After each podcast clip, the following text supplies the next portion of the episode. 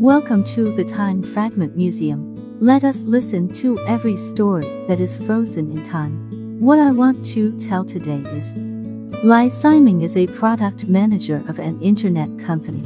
He has been single for many years and is very busy with work, so he hardly has time to fall in love. IT was the company's annual holiday, and he decided to go to a weekend independent film screening to relax. On the day of the screening, Lai Siming arrived in the screening hall early and chose a quieter seat to sit down. Soon, a girl named Lin Xiaoding came over and asked if there was anyone next to him. Lin Xiaoding looks sweet and is Lai Siming's ideal type. Lin Xiaoding also noticed Lai Siming's handsome appearance and took the initiative to sit next to him, and the encounter between the two began. The movie that was screened next tells a romantic and warm love story, and Lin Xiaoding is very fascinated by IT. Lai Siming looked at Lin Xiaoding from time to time, seeing her smile and tears. He couldn't help but smile knowingly.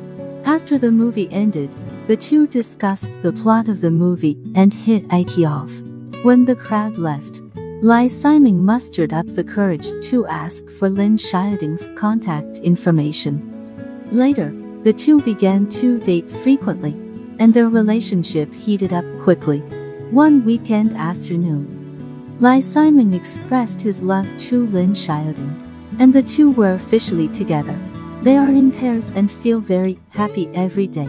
Although there are occasional quarrels, they will quickly reconcile as before.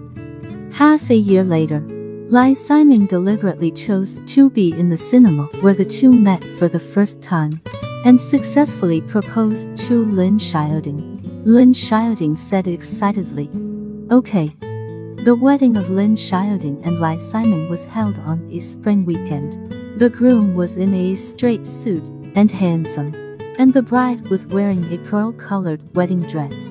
The sun reflected on her face, making her look extraordinarily gentle and beautiful. Relatives and friends of the two families were present to congratulate, and the scene was warm and joyful. After marriage, the two moved into a new house in the suburbs.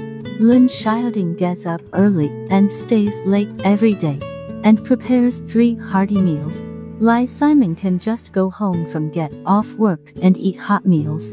The couple often take a walk to a nearby park in the evening, admiring the flowers and talking, and their relationship becomes more harmonious. This is the end of the story. The best company is that you are always by my side.